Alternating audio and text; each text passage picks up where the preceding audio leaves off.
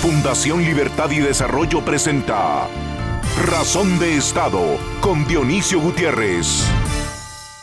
En medio de una pandemia que está devastando al mundo y más a países como Guatemala, sin hospitales, sin recursos, sin los liderazgos suficientes, en medio de un tiempo en el que el Estado de Guatemala ha sido y sigue siendo presa y rehén de bandas criminales que se dedican al saqueo sistemático del presupuesto nacional al narcotráfico, a imponer agenda ideológica, a la corrupción generalizada.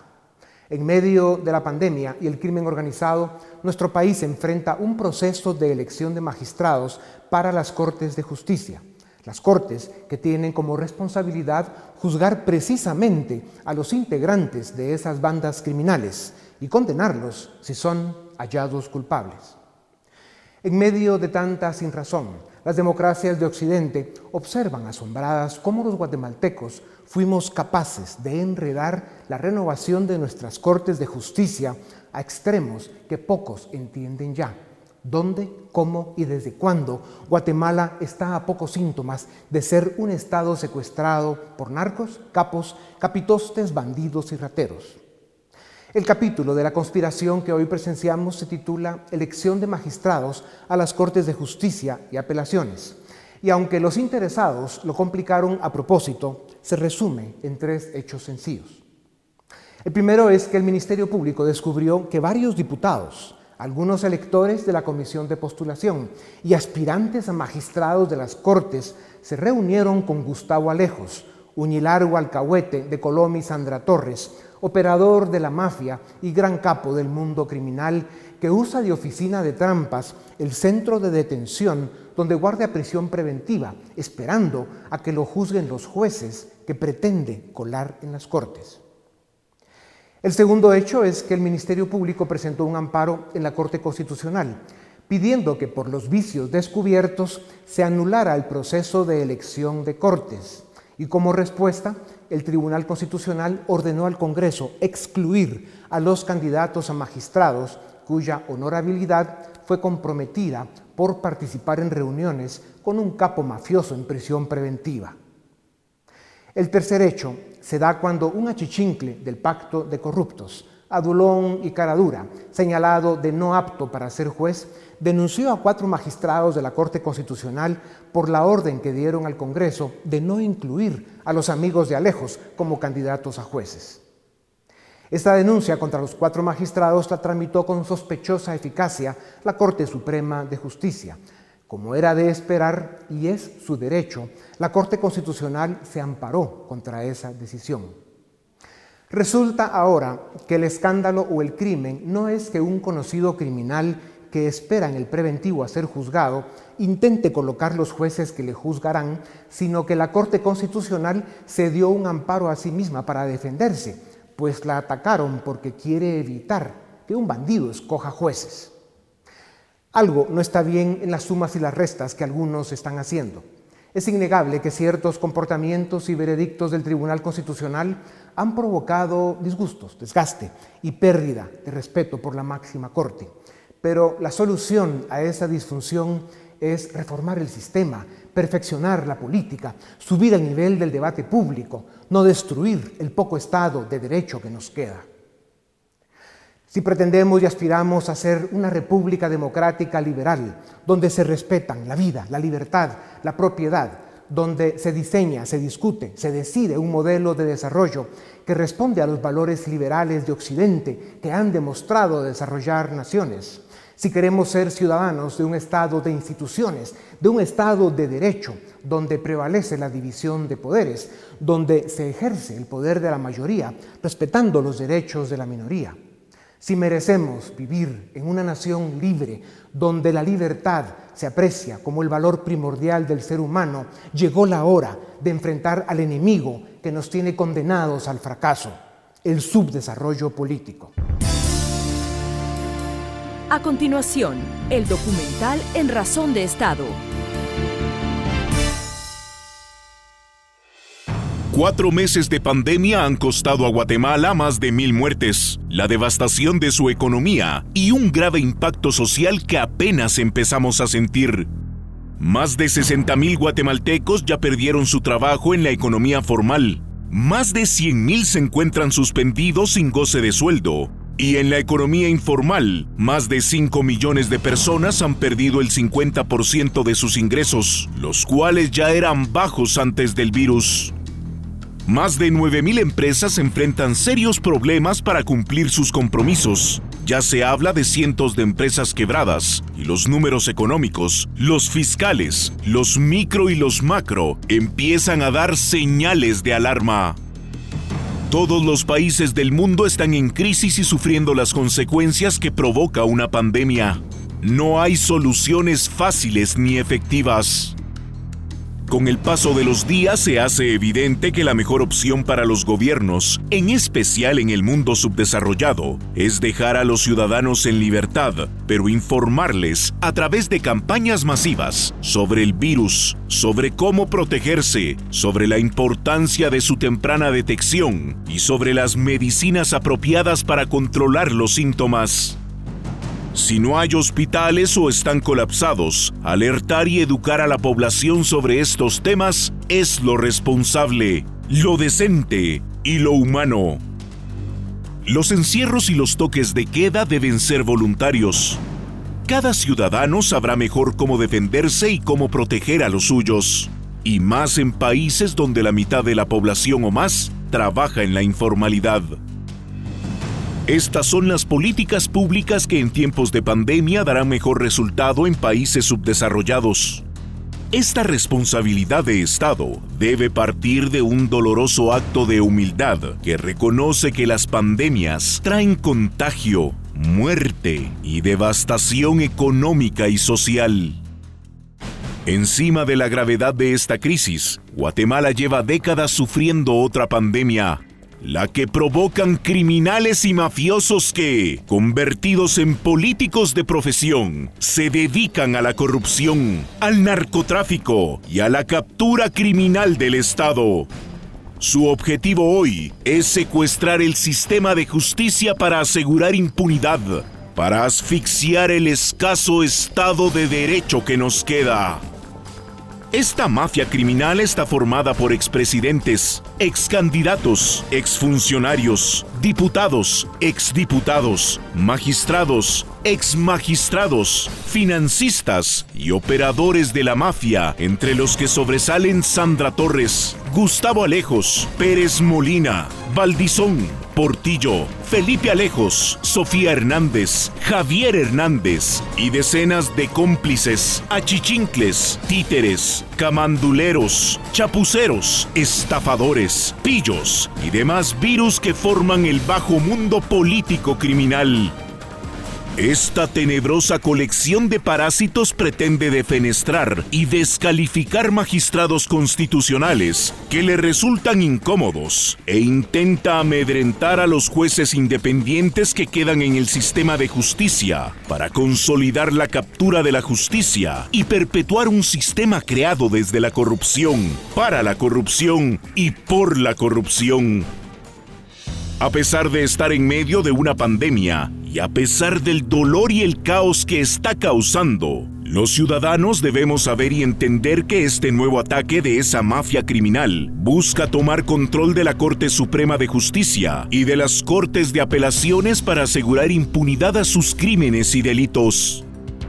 Este es el origen de los conflictos que hoy vemos y escuchamos y que causan tanta confusión. Tengámoslo claro, la justicia en Guatemala está bajo ataque desde las trincheras de la corrupción y la impunidad, porque los bandidos quieren consolidar el secuestro de nuestra democracia. El cuestionado grupo que controla el Congreso de los Diputados rehusó abiertamente obedecer una orden de la Corte de Constitucionalidad sobre la elección de Cortes de Justicia, en flagrante violación a la norma constitucional que impone respeto a la máxima autoridad en temas de ley. ¿Cómo pretendemos consolidar nuestra República Democrática si las instituciones mismas se rehusan a acatar órdenes judiciales del máximo tribunal del país? ¿Cómo vamos a salir de la gravísima crisis que nos dejará la pandemia en una democracia secuestrada por la mafia, sin Estado de Derecho y sin certeza jurídica para la inversión y la creación de oportunidades? La Corte de Constitucionalidad debe evitar decisiones con sesgo político o ideológico que debilitan su independencia y el resto del Estado, aunque no guste, debe respetar los veredictos del Tribunal Constitucional. A continuación, una entrevista exclusiva en Razón de Estado Bienvenidos, esto es Razón de Estado. Hoy nos acompañan los licenciados Julio García Merlos y Alejandro Balcells, ambos abogados y notarios. Bienvenidos a Razón de Estado. Si me permiten, en 90 segundos intentaré hacer un resumen del complejo tema para el que tendremos 18 minutos para resolver.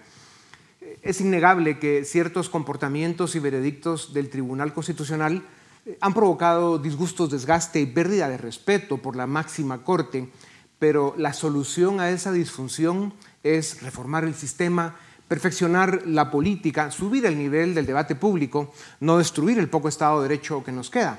Hoy eh, tenemos un problema no menor que resolver, eh, que es evitar que las bandas criminales sigan consolidando la captura del Estado a través del secuestro de las Cortes de Justicia, en este caso. El Ministerio Público, y resumo brevemente, descubrió que varios diputados algunos electores em, de la comisión de postulación y aspirantes a magistrados de las Cortes se reunieron con Gustavo Alejos, detenido por corrupción y quien usa de oficina de tráficos y trampas el centro de detención donde guarda prisión preventiva, esperando a que lo juzguen los jueces que pretende colar en las Cortes, él mismo.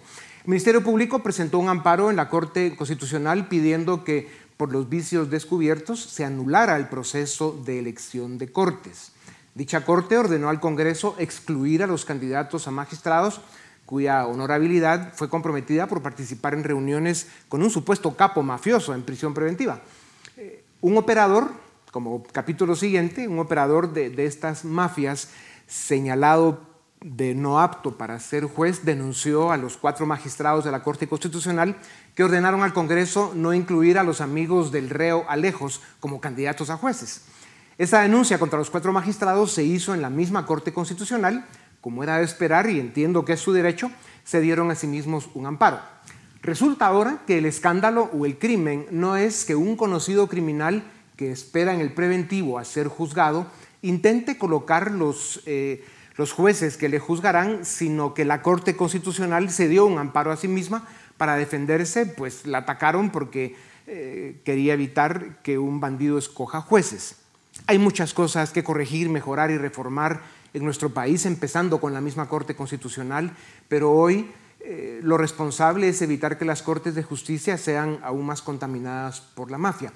Licenciado García Merlos, eh, empezamos con usted. ¿No es sospechoso que desde las cárceles y desde el Congreso se conspire para decapitar a la Corte Constitucional por un autoamparo cuando el verdadero problema de hoy es que el crimen organizado, nada nuevo, quiere secuestrar el sistema de justicia para que reine la impunidad?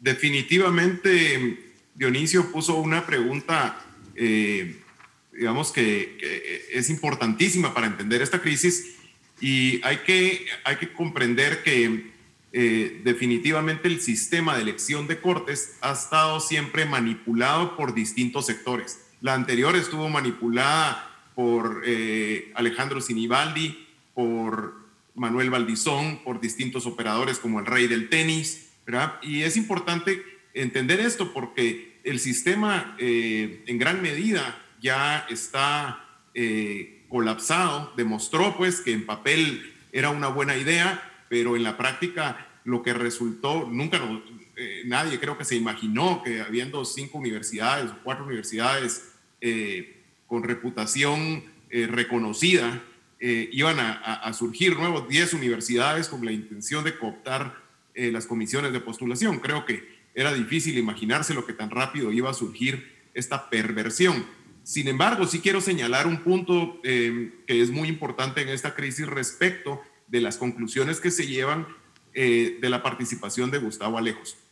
Yo tuve la oportunidad de leer el informe del Ministerio Público, son 112 páginas, y la sentencia del expediente 1169 de la Corte de Constitucionalidad, que son 60 páginas.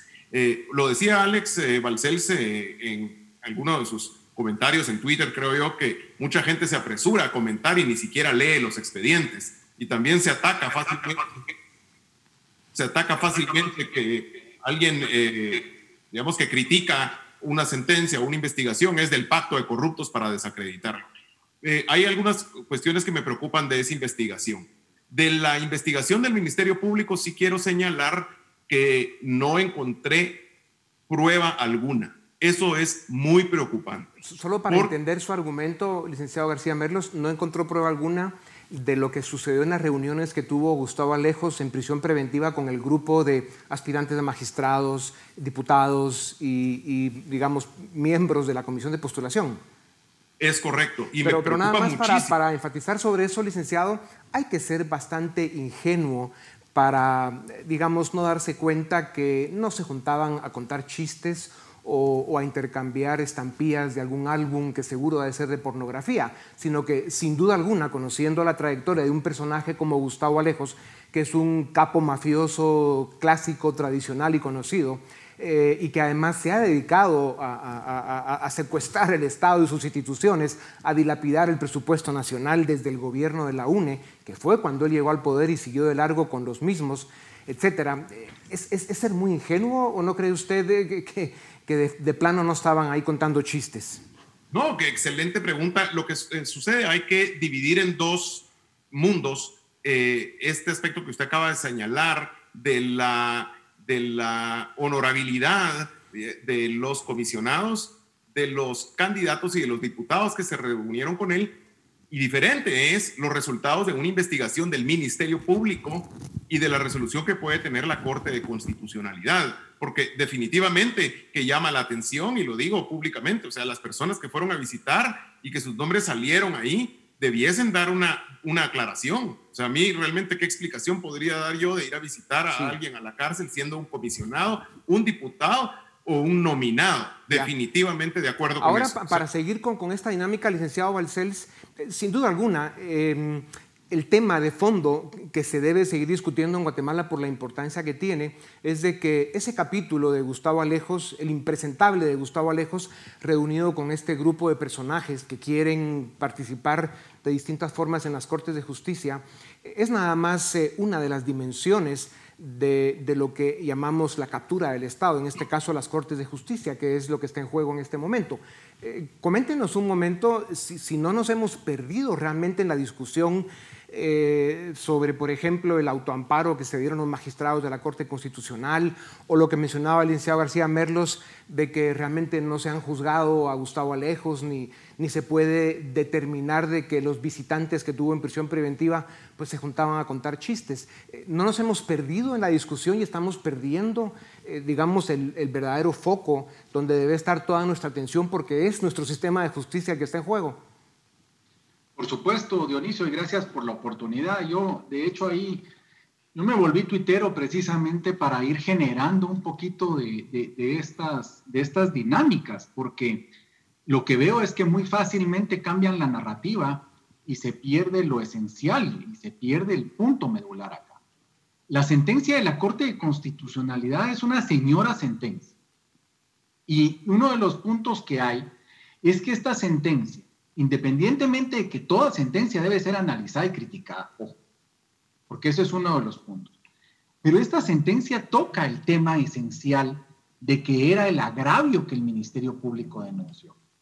Aquí tenemos que ver que el agravio que el Ministerio Público denunció fue que había indicios racionales para creer que persona vinculada con el crimen organizado, léase Gustavo Alejos, estaba intentando o estaba haciendo todo lo posible para interferir en el proceso de selección de cortes y con ello hacer nulo el sistema de control del sistema judicial en el sistema republicano.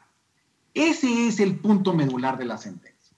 Que después podamos discutir todo el tema de, que si por los plazos de que esto y lo otro, está bien. Pero el agravio era ese. Y este era, si esto, si, si la Corte de Constitucionalidad hace cinco años y medio le hubiera puesto atención a los amparos que se promovieron en aquella oportunidad, no estaríamos en esta ocasión.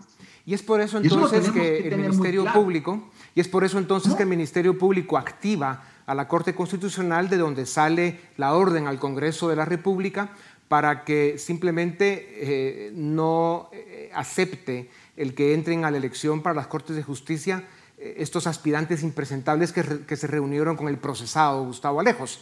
Eh, y, el Congreso de la República decide no acatar la orden de la Corte. ¿No es esto una clara disrupción y un golpe al Estado de Derecho en Guatemala, licenciado García Merlos? Al final la Corte de Constitucionalidad sigue representando el poco Estado de Derecho que nos queda, a pesar de todas las cosas que nos puedan disgustar por las, eh, a veces, las sentencias y los comportamientos que tiene. No, Dionisio, no estoy de acuerdo y, voy a leer una parte de, la sentencia porque creo que Alex no la leyó. Eh, concretamente y es muy peligroso atacar ilegalidades con ilegalidades. O sea, podemos estar de acuerdo, digamos, que hay un, hay un criminal que, que debe, digamos, ser responsable ante la ley. Perdón, pero esto ¿qué ilegalidad con qué ilegalidad para entender? De constitucionalidad viole la, digamos, la, la, norma. Eso es muy peligroso. Eh, le pongo el ejemplo concreto de la sentencia. Eh, dice concretamente que los motivos por los que se estiman en riesgo tales derechos se resumen en la existencia de un hecho notorio de que las nóminas remitidas por parte de las comisiones de postulación fueron manipuladas e influenciadas por personas que se encuentran perseguidas penalmente y que hubo cooptación por parte de grupos de interés que ejercieron influencia en la elección de varios de los candidatos que participaron y fueron nominados. Esto es importante porque ellos tienen por acreditada la cooptación y manipulación del proceso de ciertos grupos y lo tienen como hecho notorio. Se da cuenta, Dionisio, que no hay prueba en el expediente del MP, no hay prueba en el expediente de la Corte de Constitucionalidad. Yo sí analicé estos documentos y le puedo decir que el Ministerio Público se fundamentó, por ejemplo, en un dictamen de la Fundación eh, de Mirna Mac, que a su vez, por ejemplo, tiene como prueba y cita eh, comunicados del periódico Nómada. Y eso es lo que finalmente en la presentación del Ministerio Público se pone como un hecho. Ahora bien, licenciado García Merlos, tiene usted razón. Eh, esas son las evidencias, pero al final hay una verdad que es la verdad que podemos eh, bautizar como la verdad del pueblo. La política son percepciones, son emociones, son sentimientos y el desprestigio que está teniendo eh, la política, el Estado en Guatemala, está alcanzando unos, niveles de desgaste peligrosos. Eh, al final, la Corte Constitucional sigue siendo el máximo tribunal de justicia en Guatemala y sus órdenes, aunque no gusten, se deben acatar. Si se quiere cambiar ese sistema, hay que entrar en otro esfuerzo que es importante y además necesario. Pero hoy por hoy la, CC es la Corte que da la última palabra en temas de ley y constitución. Entonces, el hecho de que desde el Congreso y desde eh, las prisiones estén intentando decapitar a la Corte Constitucional es algo muy peligroso para el Estado de Derecho. Y tal vez eh, aprovecho para plantearles un tema.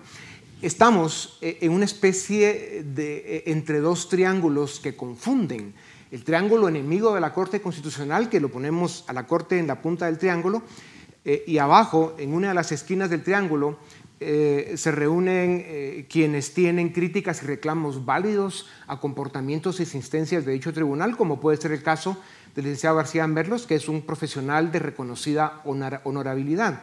Y en la otra esquina de ese mismo triángulo se ubican quienes son fácilmente identificables como miembros de bandas criminales, Ambos grupos coinciden en querer descalificar a la máxima corte por razones distintas. El otro triángulo tiene eh, en una esquina abajo, siempre la Corte de Constitucionalidad arriba, en una esquina tiene a los ciudadanos, juristas, organizaciones e instituciones que a pesar de no estar necesariamente de acuerdo con todas las sentencias del Tribunal Constitucional, lo respetan y lo defienden para preservar el escaso Estado de Derecho que nos queda. En la otra esquina de este segundo triángulo están quienes alaban y promueven eh, que la Corte Constitucional tenga agenda ideológica, en este caso de izquierda, para abrir y facilitar el camino del populismo de izquierda radical en Guatemala, que ya vimos a dónde lleva a las naciones. Les pregunto a los dos, ¿se puede hacer algo para conciliar las dos esquinas en cada triángulo donde hay eh, instituciones, personas, ciudadanos válidas, respetables, pero que simplemente están en un claro desacuerdo, pero al final defendiendo intereses que son terriblemente destructivos para nuestro país, licenciado Balcells? Yo creo que sí. Y de hecho, eh, quiero poner eh, de ejemplo el, el, que era el SEDECON eh, Dionisio, donde ahí convergíamos distintos pensamientos jurídicos en juntas directivas y en asambleas generales y coincidíamos en la defensa constitucional sin llegar a estos radicalismos en que estamos ahora. Yo creo que precisamente ese es el punto y eso es lo que debemos hacer. Por eso ayer que platicábamos con Julio le decía que me, me agrada eh, debatir con él, porque eh, a Julio no le voy a decir que es golpista, pero a muchos que están coincidiendo con él sí. Entonces yo sí quisiera rescatar el tema de que aquí primero que nada tenemos que rescatar el tema de vivir en una democracia y en una institucionalidad republicana. Eso es lo primero, lo esencial que nos dejen a nosotros las reglas del juego, que respeten las reglas del juego. Y ya después, con las reglas del juego, ya jugamos de un forma o jugamos del otro. Pero no se puede eh, permitir que unos equipos metan goles con la mano y, hagan fábules en el área. Ese es el punto esencial. Ya, licenciado García Merlo, su opinión sobre los triángulos.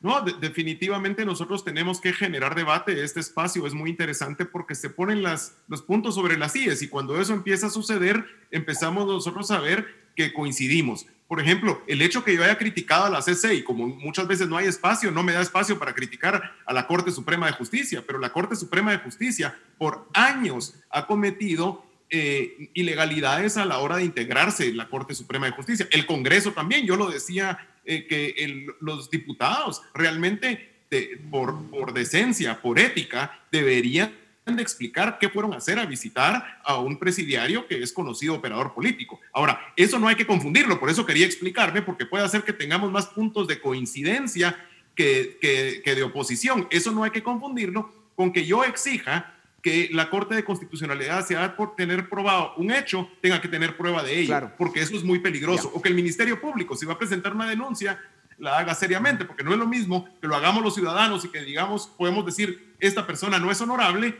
a que una institución del Estado o una corte lo haga. Ese es otro estándar. Nos queda un minuto y medio y, y, así es el tiempo acá. ¿Qué hacemos con la orden que la Corte de Constitucionalidad le dio al Congreso para que no incluya en las listas para aspirantes a magistrados de las Cortes, eh, a los impresentables que se reunieron con Gustavo Alejos porque no son otra cosa más que impresentables, eh, y que al final se respete una orden del máximo tribunal. Licenciado Walsers, 30 segundos. No, no es, tanto, no es tanto esa orden, sino que dice que se debe discutir la honorabilidad de cada uno de ellos dentro del Congreso, que es algo muy importante, Dionisio. Yo solo quiero reconocer, eh, recordar que hace cinco años y medio se eligió Corte Suprema de Justicia después de 43 segundos de debate parlamentario donde solo habló el Partido Patriota. Eso es lo que la Corte tal vez se fue a un extremo y puede ser criticable, y ahí estoy totalmente de acuerdo yo, porque ahora tienen que hablar todos. Pero el punto es que no puede un país serio elegir una Corte Suprema en, pleno, o sea, los 13 magistrados, sin ni siquiera un debate parlamentario, que es lo que nosotros hemos hecho. Licenciado García Merlos.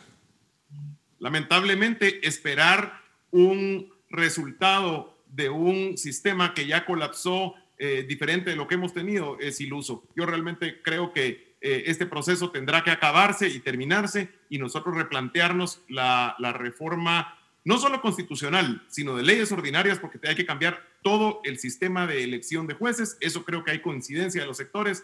Y para mí esta elección ya, digamos, eh, no, no, no va a arrojar unos jueces, eh, digamos, de, calidad que quisiéramos esperar. Excelente conclusión, licenciado García Merlos. Muchas gracias a los dos. Lo que queda claro es de que el, pecado, el gravísimo eh, pecado que tenemos los guatemaltecos de no haber empujado el que se llegaran a realizar las reformas al sistema de justicia, aunque no lo creamos, está haciendo más daño que la misma pandemia. Muchas gracias por su participación. Sin duda alguna este debate tiene que seguir en todas las mesas públicas eh, de nuestro país porque sin duda alguna es un tema eh, crucial. Gracias a ustedes también y, por supuesto eh, a nuestro público que nos ve y nos escucha. esto es Razón de Estado. A continuación, el debate en Razón de Estado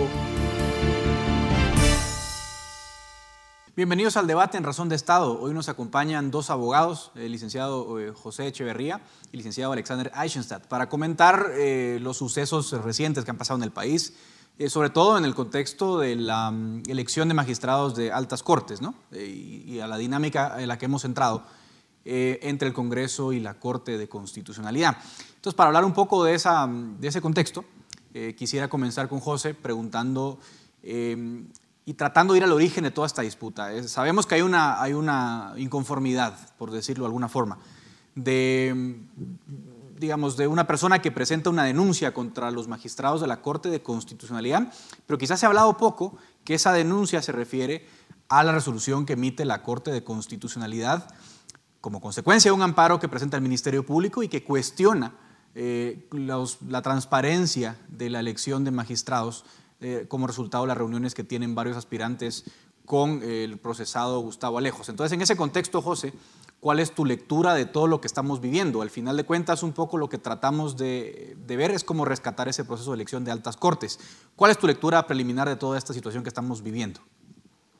Yo creo que, que, lo mencionas muy bien, Edgar. Eh, pues primero que uso poder estar con ustedes. Eh, esto es una etapa más o un elemento más que se suma al atropellado proceso de elección de cortes. Em, el origen de la denuncia, eh, yo creo que es una denuncia con muy poco sustento.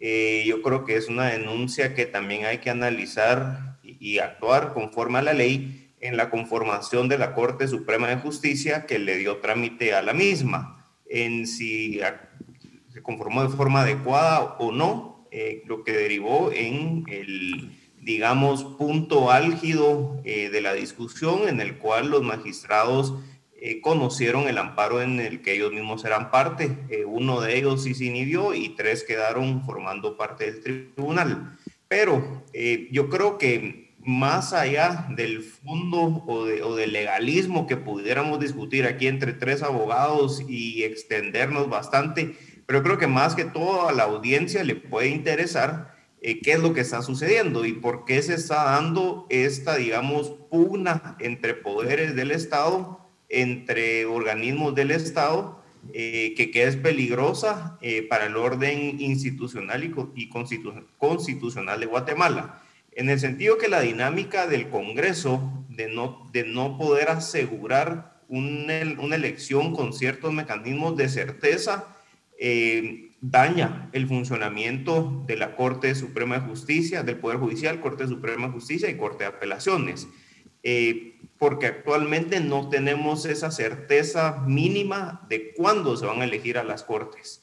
Eh, nosotros vemos con preocupación que esto pudiera inclusive servir para prolongar más aún la elección de Corte Suprema de Justicia y Corte de Apelaciones que lleva ya nueve meses aproximadamente de retraso en su elección. Ya, eh, Alex, para entender esta cuestión, a mí me preocupa eh, de, sobremanera, ¿no? Como ya lo comentaba José. La denuncia se origina eh, con una inconformidad por lo resuelto por la Corte de Constitucionalidad, que básicamente trata de, de darle una luz al Congreso de cómo elegir a las altas cortes en el contexto de la investigación del Ministerio Público. Eh, mi sensación es que eh, toda esta vorágine, digámoslo así, de, denuncias mutuas, ¿no? Eh, tiene que ver con tratar de minar la capacidad de la Corte de Constitucionalidad de hacer valer esta sentencia que le dice al Congreso, mire, lea el informe del Ministerio Público, excluye a aquellos aspirantes que no cumplan con los requisitos de, idoneidad, de honorabilidad, etc. Entonces, ¿cómo queda en tu lectura? Esa elección de cortes y cómo queda, más bien, esa elección de cortes en el contexto de los parámetros que le da la CC al Congreso para elegir a los magistrados. Yo creo que lo importante a tomar en cuenta es que lo que estamos viviendo es un síntoma de un problema estructural más grande, que consiste en una falta de legitimidad y de credibilidad de los distintos tribunales eh, por eh, motivos a veces imputables a los magistrados, a veces imputables al sistema jurídico, a veces imputables al sistema eh, político, que han desgastado mucho la confianza en las instituciones. Eh, y es eso en lo que creo yo nos debemos de enfocar. Eh, lo, que, lo que me parece estamos viendo ahora es la reacción a una resolución de la Corte de Constitucionalidad con la que podemos estar o no estar de acuerdo, pero al final es la decisión que tomó la Corte sobre el proceso de elección de Cortes y que no corrige realmente un problema estructural que se plantea cada cinco años. Ya estamos aburridos de que cada cinco años hay denuncias sobre la cooptación del sistema de elección de magistrados. Pero lo que veo yo es una reacción de personas que están acostumbradas a, obtener distintos cargos por medio de un proceso eh, cuestionado y que de alguna forma quieren restarle legitimidad a la decisión tomada por la Corte con el fin de que el Congreso se sienta con mayor capacidad para eventualmente elegir eh, magistrados, eh, eh, aún siendo aquellos que, la sentencia obliga a excluir. pero esa solo es una parte de historia. Yo creo que, que a ese grupo se han unido de forma no concertada necesariamente distintos actores que tienen una crítica válida y legítima a las actuaciones de la Corte de Constitucionalidad durante muchos años, por distintos motivos, ya sea por, por la diferencia de plazos en que se trata un caso u otro, por la velocidad con la que se emiten algunas resoluciones o simplemente porque no están de acuerdo. Pero sí creo que es importante tomar en cuenta eh, la polarización que eso genera y los efectos a largo plazo que podría incluir.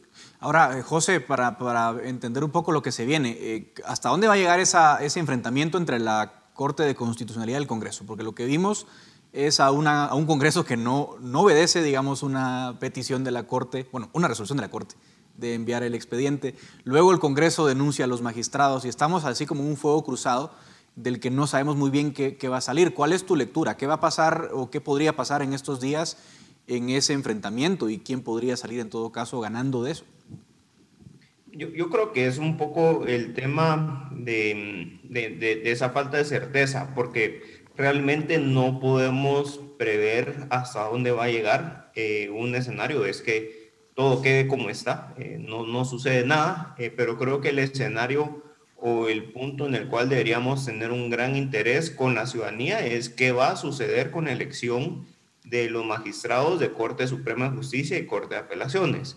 Eh, ya lo mencionaba Alexander, se presenta eh, una, una, evaluación, eh, los diputados acordaron o votaron un acuerdo que más o menos recoge la forma de elección como señalaba la Corte de Constitucionalidad ya hace dos semanas y no han convocado aún eh, pleno para iniciar el proceso. Em, yo creo que ese es como el punto en donde realmente deberíamos de, impulsarlo o exigirlo como ciudadanos, em, que el Poder Judicial se conforme eh, lo antes posible eh, de la forma adecuada. cuando hablo de la forma adecuada, yo creo que en el informe que presenta de la FESI, que presentó el Ministerio Público en el Congreso, esperaría que los diputados ya lo hayan leído o estudiado, y han tenido el tiempo suficiente. Seguramente algunos no lo han hecho, pero es importante porque ahí se señalan,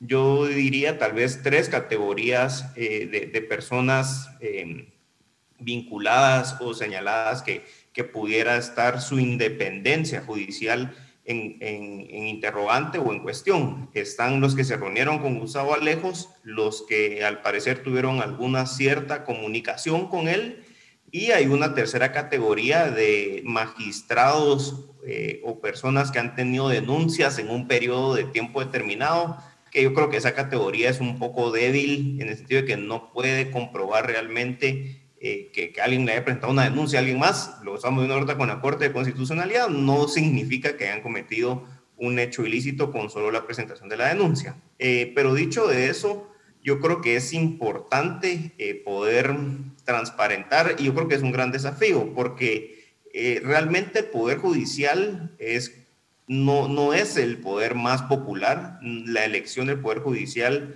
no es la que tiene la mayor atención de la ciudadanía porque eh, se sienten ajenos al Poder Judicial cuando, cuando no lo son. Em, de igual forma, yo creo que es importante que, que, que, se pueda brindar esa certeza en la elección y que la propuesta de reforma que se está hablando eh, sea algo separado y que no venga a intentar modificar un proceso de elección constitucional que ya arrancó y está en la última fase, porque intentar reformar el proceso eh, de elección actualmente sería un poco complejo y, poco certero de si se logra o no, porque puede fracasar el intento de reforma constitucional y nos quedamos aún sin la integración de Corte Suprema de Justicia. Ahora, en este contexto ya vamos a entrar un poco más en materia entonces, Alex, por ejemplo. A ver, ya está la resolución de la Corte eh, bastante, es bien conocida, pues. Y el Congreso lo que hace es eh, reunirse en algún momento y decir, bueno, alguien propone, excluyamos a los candidatos no idóneos como lo manda el informe. El Congreso dice, el Pleno dice no, por mayoría. Y dice, bueno, aprobemos un acuerdo en el que vamos a leer los nombres de todos los aspirantes, uno a uno, y cada diputado va a pronunciarse sobre cada aspirante. Sabemos que son 270 aspirantes para salas de cortes de apelaciones y 26 para Corte Suprema. En esos 300 eh, y fracción de, aspirantes, ese mecanismo de elección parece por lo menos da la apariencia de ser malicioso con el objetivo único de prolongar la elección. Entonces yo te preguntaría, ¿cuál, cuál hubiera sido una forma razonable de cumplir lo que dice la CC, pero no prolongar el proceso como lo están haciendo? Bueno, la sentencia de la Corte sí es muy clara en cuanto a requerir que los magistrados de viva voz, que los diputados de viva voz se pronuncien sobre cada diputado. Entonces, claro, es un proceso que será ineficiente, que tomará mucho tiempo, pero es el que decidió la Corte, es el que genera transparencia y ni siquiera han empezado.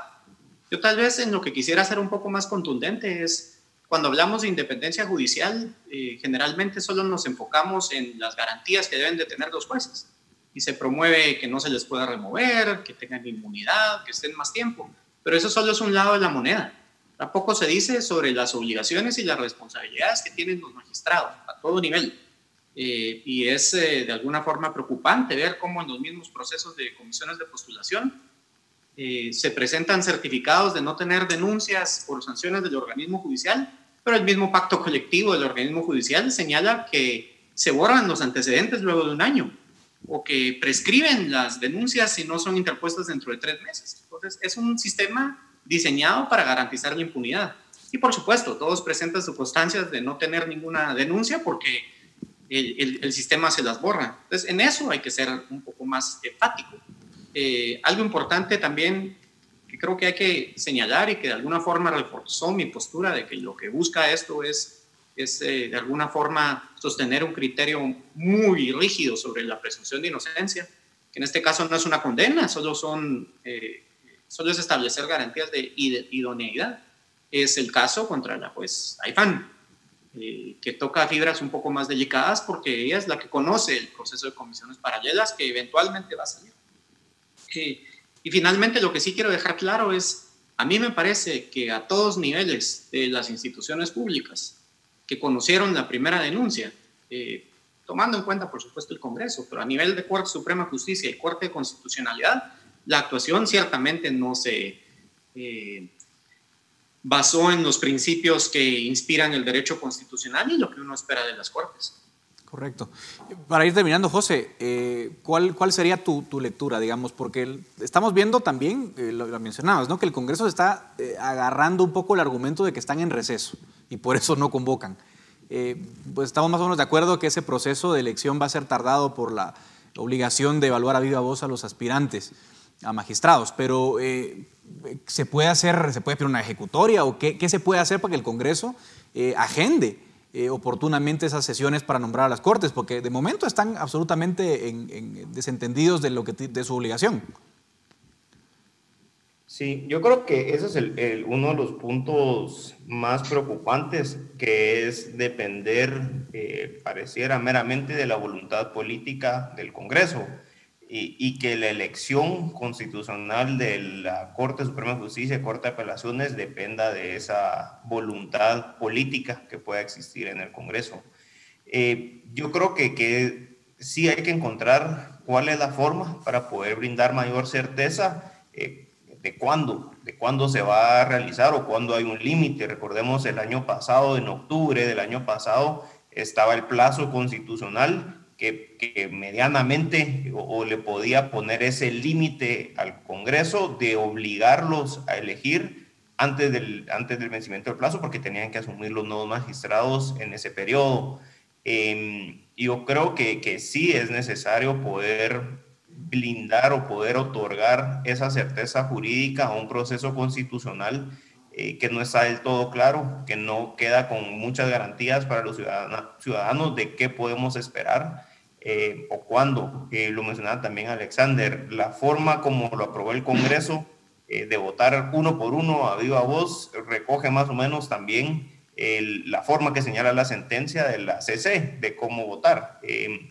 lo que sucede es que como el Congreso es político y es un órgano donde tiene dinámicas eh, políticas meramente, es lo preocupante no tener esa certeza de un límite de tiempo en el cual deben ser electos, que deberían, yo creo que mientras más se prolongue el periodo extraordinario de la Corte Suprema de Justicia y Corte de Apelaciones, es más preocupante para la institucionalidad, porque se pueden agravar o aumentar esas dinámicas más políticas que institucionales.